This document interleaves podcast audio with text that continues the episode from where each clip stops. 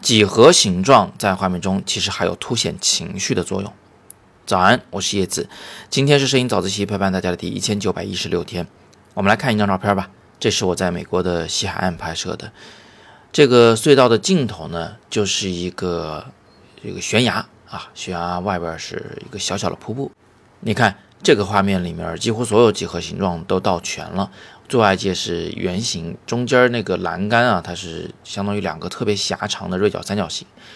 嗯，中间的牌子呢是一个圆角矩形啊，暂且把它认为就是个长方形吧。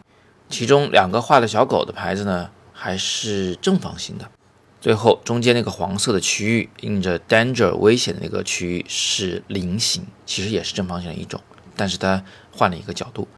其实这些形状，它只要出现在画面里面，它就会多多少少给人带来不同的心理感受。这种心理感受甚至会应用在各种各样的一些警示牌中。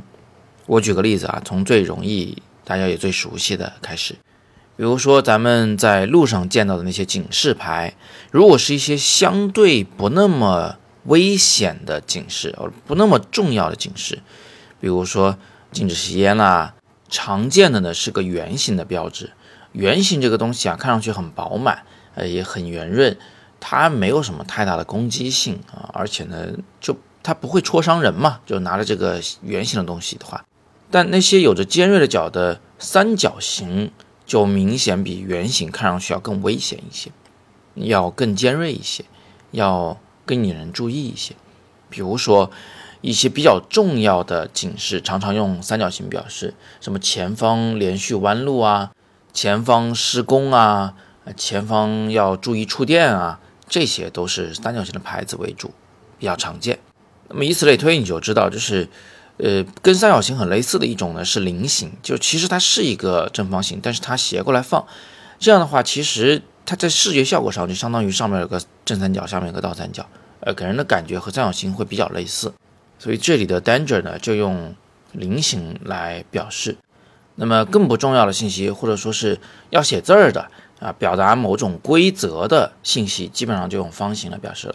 一方面是因为方形它里面填充字的时候比较好排版，比较整齐；另一方面呢，也是因为它方形给人的感觉就是很规矩、很规范的。那警示牌为什么要这样设计呢？最重要的一个原因就是这符合人性啊。这样通过它的外轮廓就已经传达了一些信息，都不用读里边的信息，首先你就知道，哦，这个东西我得看一看它有多重要。那反过来说呢，正是因为警示牌运用了这些呃人的心理反应，又因为我们生活中是太常见这种各种形状的警示牌了，所以它反过来又训练了人们对这些不同的形状的心理反应啊，就被进一步加强了。那警示牌可以利用，我们摄影可不可以利用啊？当然可以。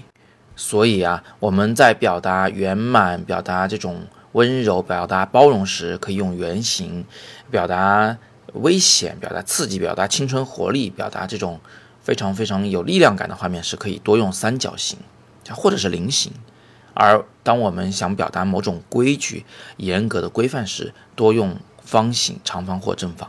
下面的图文区中，我也已经放了几张相应的形状的构图的照片。大家可以去感受一下，就是这个画面的最主要的几何形状是如何和我们的就是画面的主题相互呼应的。下次在拍照片时，就可以根据您自己的主题、自己的照片的情感来决定用什么形状做这张照片的主要的构图。今天我们就聊这么多啊！更多声音好课在阅读原文中。今天是摄影早自习陪伴大家的第一千九百一十六天，我是叶子，每天早上六点半，微信公众号“摄影早自习”，不见不散。